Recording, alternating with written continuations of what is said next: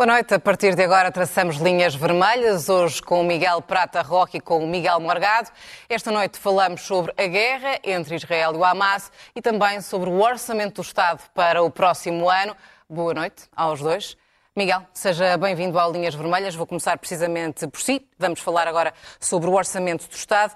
Os portugueses, que cada vez vivem pior, devem compreender e aplaudir um governo socialista que se congratula com a diminuição da dívida pública e também de apresentar novamente um excedente orçamental no próximo ano. SICNotícias.pt As notícias na hora e os grandes temas que marcam a atualidade Informação em primeiro lugar, no site e na app. Os programas, as reportagens, os espaços de opinião. Tudo em sicnoticias.pt. Bom, em primeiro lugar, Rosa, é com grande entusiasmo que estou aqui e também estou com o Miguel Morgado para podermos debater. E, aliás, não, não consigo não me lembrar de alguém que é muito importante para Portugal que é Calouste Gulbenkian, que foi de facto o inventor da expressão red lines ou linhas vermelhas. O, em 1928, quando houve o fim do Império Otomano, o Calouste Gulbenkian, que era o senhor 5%, porque tinha 5% de cada uma das empresas petrolíferas mundiais, negociou o chamado uh, Red, uh, Red Line Agreement, porque desenhou com uma caneta vermelha, com uma caneta vermelha, vermelha no Médio Oriente a distinção entre aquilo que devia estar com França, aquilo que devia estar com, com os Estados Unidos e aquilo que devia estar com Inglaterra. E, curiosamente, esta expressão depois é utilizada por um ministro dos Negócios Estrangeiros eh, israelita, também em 1975, dizendo que os Estados Unidos estabeleceram precisamente essas linhas vermelhas de proteção do Estado de Israel. E, portanto, hoje temos aqui vários temas que eventualmente nos invocam essa expressão de Carlos de Gulbenkian sobre as linhas vermelhas. As minhas linhas vermelhas, ou seja, o meu ponto de não retorno, é não discutir de uma forma dogmática, de uma forma agressiva, ao ponto de não conseguir rever uh, a bondade daquilo que o Miguel Morgado e que outros que comigo debaterão aqui neste espaço. É essa, no fundo, a minha linha vermelha. Relativamente ao orçamento de Estado. Também coloca uma linha vermelha neste orçamento do Estado? Por acaso coloca algumas. Eu gostava de fazer algumas reflexões relativamente ao próprio procedimento orçamental. Ou seja, eu acho que os dois partidos principais do regime político deviam rapidamente rever a Constituição e determinar que as eleições deixassem de ocorrer em setembro e em outubro de cada ano e passassem a ocorrer em junho, para que o processo orçamental pudesse ser antecipado quando há um novo governo, esse novo governo confronta-se imediatamente com a necessidade de aprovar um orçamento sem ter noção da máquina do Estado, sem poder, de facto, até adotar as medidas que possam eventualmente depois implementar as políticas que apresentam ao eleitorado. Eu dou, por exemplo, o meu exemplo. Eu fui secretário de Estado do 11º Governo Constitucional que tomou posse em 26 de novembro de 2015. Foi necessário fazer um orçamento de Estado com grande rapidez e, aliás, durante, durante parte de 2016 ainda estivemos a vigorar em duodécimos. Eu acho que um dos problemas da apresentação desta proposta de lei é que ela foi pouco negociada. Eu percebo que este governo tem maioria absoluta e, portanto, pode fazer aprovar aquilo que quiser no Parlamento. Mas eu acho que antes de o governo apresentar uma proposta de lei à, antes de apresentar uma proposta de lei à Assembleia, o governo devia antes proceder a essa negociação.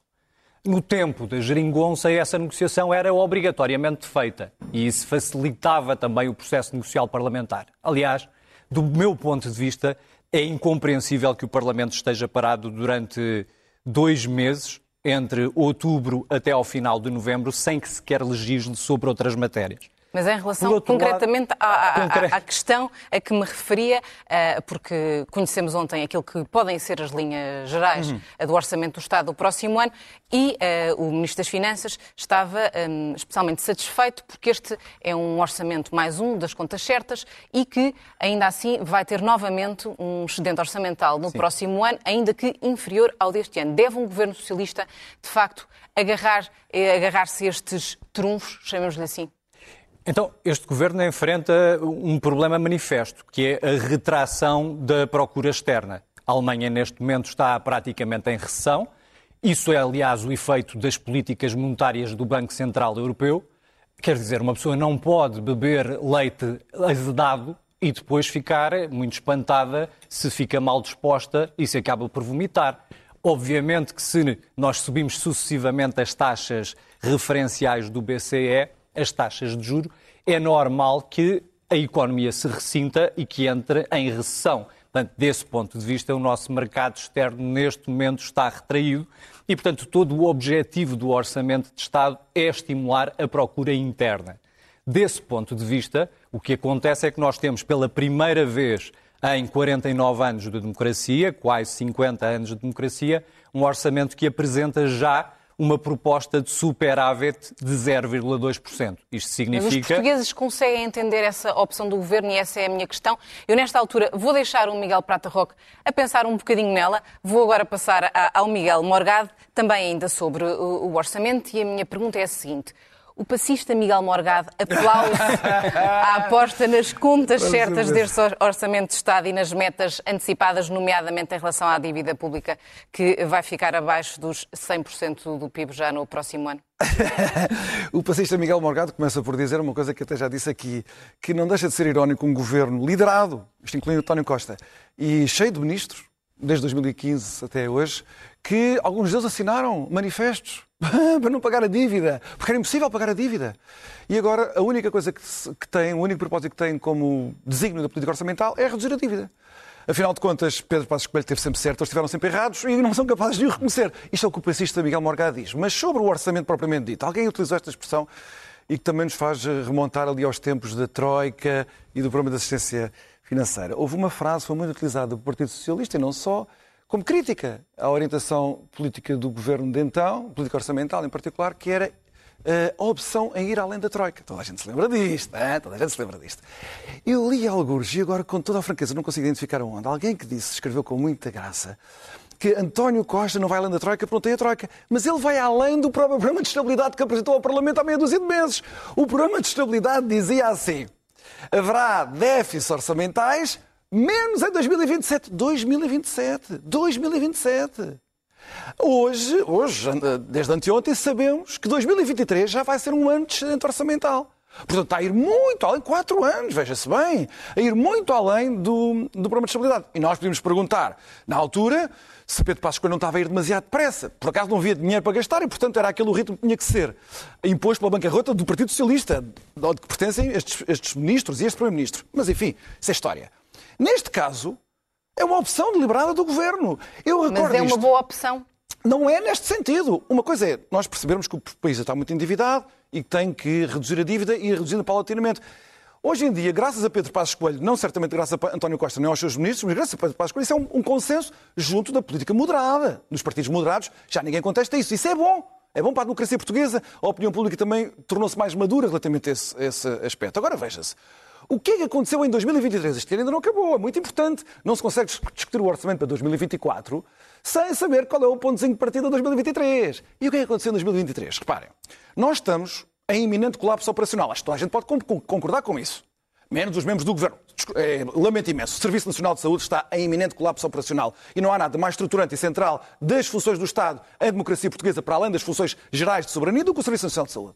A educação. Não há pessoas na, na, nas escolas. O metro. Alguém, alguém tem frequentado o metro de Lisboa? Recomendo muito que frequentem o metro de Lisboa e comparem a qualidade do metro de Lisboa hoje, o serviço, com o que havia, por exemplo, até 2010, que é para não estar a falar do governo em que eu trabalhei. 2010. Estamos em iminente colapso operacional.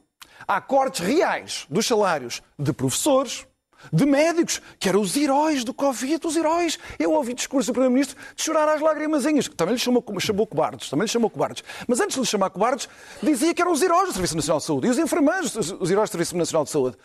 Ora, nós temos eh, carências, carências gritantes de investimento público. Investimento privado também, mas investimento público. Em 2023, relativamente à previsão do Governo, não são as minhas, não é o que eu gostaria que tivesse acontecido. Relativamente ao que está no orçamento para 2023, o Governo vai deixar por executar 1.200 milhões de euros em investimento público. E pode-se dizer, bem, não havia dinheiro. Não havia dinheiro. Isto é o ano do PRR. Isto é pura incompetência do Governo que não é capaz de executar quando há rios de dinheiro a cair-nos em cima. Por isso é que há esta coisa que agora se inventou, inventaram à pressa, um tipo de marketing do PS qualquer, que inventou esta coisa do Fundo de Investimento Estruturante, umas palavras lindas, um português maravilhoso, que é vamos guardar estes centros orçamentais para fazer face a investimentos futuros, como por exemplo da transição climática. que este orçamento, este que está a ser discutido, vá buscar ao fundamental todo o tipo de despesas para fazer, por exemplo, a comprar carruagens para a CPE, isso já não levanta um problema. Mas o meu ponto é, o que é que nós fizemos até agora para. O que é que nós sacrificámos até agora para ter estes centros orçamentais? A meu ver, prioridades máximas. Eu dou, deixo só mais um número para as pessoas perceberem o que é que está aqui em causa. António Costa, com, com Mário Centeno e depois o Ministro das Finanças Leão e agora o Ministro das Finanças Medina, exatamente o mesmo percurso, esmagaram a níveis sem precedentes o investimento público. Isso pode-se fazer durante um ano, durante dois anos, podemos estar em emergência financeira, como tivemos em 2012 e 2013, onde também se cortou o investimento público. Mas isso acabou. Essa emergência acabou. Acabou em 2014. Desde então, até 2023, contando com 2023, foi realizado um montante global de 30 mil milhões, contas redondas, 30 mil milhões de euros em investimento público. Só em depreciação do estoque de capital público do país inteiro, isto inclui máquinas dos hospitais, ferrovia, todo tipo de equipamentos públicos, essa depreciação foi superior a 40 mil milhões de euros. Portanto, a depreciação, o desgaste, o empobrecimento em estoque de capital público do país foi maior, ou melhor, o investimento que se fez só cobriu 75% dessa degradação em anos em que a economia cresceu. Portanto, como é que nós vamos justificar que cortámos os salários aos funcionários públicos eh, em funções que são, neste momento, para utilizar o jargão do governo, estruturantes? Médicos, enfermeiros, professores e outros profissionais. E agora diz, mas vamos aumentar os salários dos funcionários públicos. Bem, é preciso ver aos mais elevados, aos mais elevados escalões, vamos aumentá-los abaixo da inflação. Portanto, os cortes vão continuar. E vamos continuar a decapitar a administração pública comprimindo o leque salarial. Passando e isto, agora... só, só chamar a atenção para isto. Só chamar a atenção para isto. Miguel. Este orçamento agora, uma vez mais, confirma aquilo, aquele, aquela falta grave para a qual eu chamei a atenção aqui neste estúdio em abril deste ano. Saíram os números na altura do crescimento do PIB, para o primeiro trimestre e fez um festival obsceno do governo de propaganda que éramos os campeões do crescimento. A economia, provavelmente, este no verão, contas do Banco de Portugal, está estagnada desde março. Vamos entrar agora, está tudo já no ai Jesus. E o primeiro instinto do Partido Socialista, sob a chefia de António Costa, com todos estes críticos da austeridade, é, apesar de vivermos num contexto de crescimento, manter essa austeridade. Isso é que eu acho que devia levar-nos a pensar. Não há mais nenhum. Miguel Prata não há Roque, mais vida. Temos que acelerar, porque senão vamos ficar sem tempo para falar uh, da, da guerra entre o Israel e o Hamas. Serviço Nacional de Saúde no caos. Educação no caos. Direito à habitação que deixou de o ser verdadeiramente. E um Estado social disfuncional, na medida em que um, acaba por não responder àquelas que são as, as, preocupações e as necessidades das pessoas. Uh, no seu entendimento e daquilo que já é conhecido, este Orçamento do Estado responde a estes problemas? É, é precisamente por isto que este orçamento silencia completamente o PSD porque o PSD passou o verão a dizer que o importante era baixar impostos. Agora mudou a agulha e diz que o importante é fazer investimento público. Porque é que deixou de falar na baixa de impostos? Deixou de falar na baixa de impostos porque a proposta do PSD passava pela redução de impostos de 1,2 mil milhões de euros. E o atual Orçamento de Estado vem propor uma baixa de IRS de 1,6 mil milhões de euros. 1,3 relativamente ao IRS e 300 milhões relativamente ao IRS jovem. É, aliás, curioso que seja o PSD a falar sobre investimento público. Talvez isso explique também porque é que Mas na última. sou eu? Não, não, não eu gostava. Eu, eu gostava era de. E, aliás, ele sabe que eu não falo Eu gostava era de explicar porque é que o PSD. fui eu que falei do investimento eu público. Agora estou... Mas olha, devias ver o programa mais vezes, porque ficarias a perceber que eu ando a falar nisto há muito tempo. Estou-me a referir ao líder Montenegro, que diz que o, que o atual orçamento é pipi e bem arrumadinho. Isto parece praticamente um refia sujo, maltrapilha e cábula a gozar com o bom aluno que apresenta bons resultados.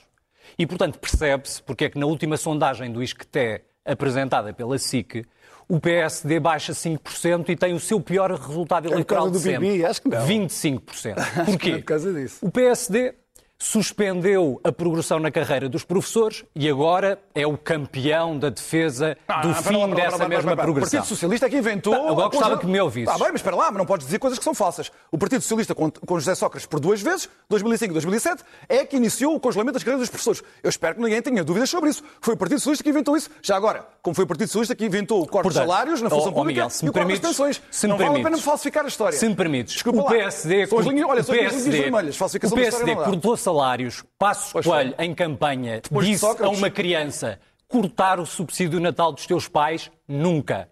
E o que é que acontece? Obviamente agora vem defender subida de salários. Mas quem, quem aplica essas subidas de salários é o atual governo do PS. Porque o, salário, o aumento máximo na função pública de salário é de 5,5%. Para as, eh, para as categorias mais baixas da função pública é de 6,8%. A inflação estimada pelo Orçamento de Estado é de 2,9%. Portanto, mesmo no topo da carreira, o aumento de 3% Por acaso não é 2,9, é superior... 3,3. Não, não, é A inflação- 2,9%. O a Banco, de Portugal, o Banco de Portugal é que recentemente 3,6. faz uma de estimativa dizendo que é de 3,6% em 2024. Governo em 3,3. Aguardemos para saber qual é a inflação de é no 2024. orçamento, é 2,9, vá. O PSD, para além do mais, cortou as pensões. As o pensões no próximo ano subirão 6,2%. É o cumprimento da lei, meu O caro. PSD desinvestiu o nos é serviços é o cumprimento públicos. da lei, não é um o do PSD não construiu uma única casa e deixou ir ao abandono e tem a desfaçatez agora de vir dizer que não há habitação pública. Portanto, é normal que as pessoas Miguel não Prata Roque, acreditem. É vamos normal que as pessoas não acreditem no recurso de Montenegro. O Orçamento portanto, é normal. responder esta coisa das Também casas. é é normal. Estas casas é Muito importante. Se me permites só, também é normal. é. Também Vamos é normal que passe Prata Coelho. Roque, vamos só Também- deixar o também Miguel é Morgado normal. fazer o Não apontamento final, porque temos que avançar. Também é normal que. Montenegro agora mande o passos coelho para a vida académica. Percebe-se perfeitamente a Percebes porque é que preocupação. não queres falar do Orçamento de Estado? Eu também percebo. Muito é muito rapidamente, curioso, é muito Miguel senão vamos ficar sem tempo de falarmos Para que sobre- Claro, eu não aceito falsificações da Quantas história. construíram? Hamas. discutir. Mas eu digo-te, eu digo Quantas deixaram planeadas? Eu digo-te, o Carlos Moedas é Presidente da Câmara de Lisboa desde 2021. António Costa. Mas já e- estás a falar e num Fernando novo Medina- presidente Não, do estás a falar PSD. Passos Coelho? Deixa-me lá fazer a comparação, depois já respondes. Depois já respondes. Fernando Medina e António Costa foram presidentes sequencialmente desde 2007 até 2021. Sabes quantas casinhas é que a Câmara de Lisboa produziu com o orçamento que tinha por ano durante esse período? Eu digo-te, eu digo-te, foram 17 casinhas. 17. Espera, agora acaba. Agora Talvez acabo fosse Espera. importante perceber Carlos Moedas, o- o- Não, o ouve lá, estado ouve lá, financeiro ouve que lá, Carmona lá. Rodrigues Carlos deixou à Câmara Moedas, Municipal. Moedas, que tem funções Seria interessante perceber como é que António Costa se tivermos recuperou os três a falar ao financeiramente mesmo a Câmara tempo, Municipal de Lisboa. Não estaremos a prestar um bom serviço aos nossos telespectadores. Moedas, que é o Presidente da Câmara do PSD, Luís Montenegro é líder da oposição, não tem funções. Quantas chaves é que entregou preparadas por Fernando Medina? Preparadas por Fernando Medina, que não deixou nenhumas. Ele entregou Nenhumas. 1.400 casas agora. Não foram Fernando Medina, nem muito menos António Costa que as construiu. Por isso, sobre a habitação, Apareceram por ninguém magia tem qualquer ano. dúvida. Mas queres, mas queres ver o que, é que, o que é que António Costa tem feito como Não vamos ver mais nada Deu em relação a 600, este assunto, 600 porque temos quartos. dois minutos para os. Moedas seja presidente do PSD primeiro-ministro, porque num ano constrói de certeza as casas necessárias para que as pessoas possam Tu habitar. não queres, não queres que eu fale, mas eu falo na mesma. Hotéis de luxo em Lisboa, hotéis de luxo quando ele já era primeiro-ministro, quando a crise Portanto, da agora o era grave. PS é o protetor dos hotéis de luxo, é isso? Isso passou a ter piada. Meu caro, isso são os factos. Passou a ter piada. São os factos. Se tiveres outros factos para a troca, apresenta-os. Estes são os, são os factos. Preferiram dar prioridade à construção de hotéis no centro de Lisboa e isso, evidentemente, encareceu a vida para todas as pessoas que queriam viver em Lisboa. Isto são factos, meu caro, que até envergonham o Partido Socialista. Eles gostavam de voltar atrás, mas já não podem. Mas em política nós somos responsáveis pelas decisões que tomamos até sairmos da nossa carreira e mesmo assim temos que responder por elas a seguir quando vamos para a reforma. António Costa é Primeiro-Ministro em funções. Faz muita demagogia sobre a habitação. Ele tem responsabilidades, ele é quem tem responsabilidades mais graves nesta matéria. E Fernando Medina também as tem. Não é só ser Ministro das Finanças, mas foi Ministro da principal Câmara do país, com orçamentos gigantes, e não ligou peva ao assunto. E agora uh, sangra muito o coração por causa da habitação. Agora, vires tu buscar, ainda por cima com a opção do Pedro Passos Coelho, que o PSD não fez uma única casa. Mas Isso é de um disparate tal, de, uma, de um exercício verbal tão incontinente, que nem dá para responder a isso. Achas que houve algo... Repara uma coisa, até 2010, até 2010, por um governo que tu apoiaste, em Portugal, investimento privado e público, produziam 100 mil casas por ano. Tu achas que em 2003, 4, 5, quando o PSD teve em funções, não se produziram casinhas nenhumas? Produziram-se muito mais casas do que em qualquer ano em que António Costa foi Primeiro-Ministro. São os factos, meu caro. Se tu não conheces os números, o problema não é meu. É um facto, é que só, já, a já só temos um minuto. Eu vou deixar Visa. cair uh, o tema de internacional. Vou dar ideia. ao Miguel Prata Roque os últimos aquilo. 45 minutos para uh, responder. uh, Minutos? Não, peço imensa. Muito obrigada pela correção. Eu agradecia. Vocês já me desorientaram, até porque deixaram cair parte do trabalho previsto para esta noite. 40 segundos para responder ao Miguel Margado e para fecharmos as linhas vermelhas. Bom, Eu tenho Israel. relativa- relativamente. A opção eh, foi vossa.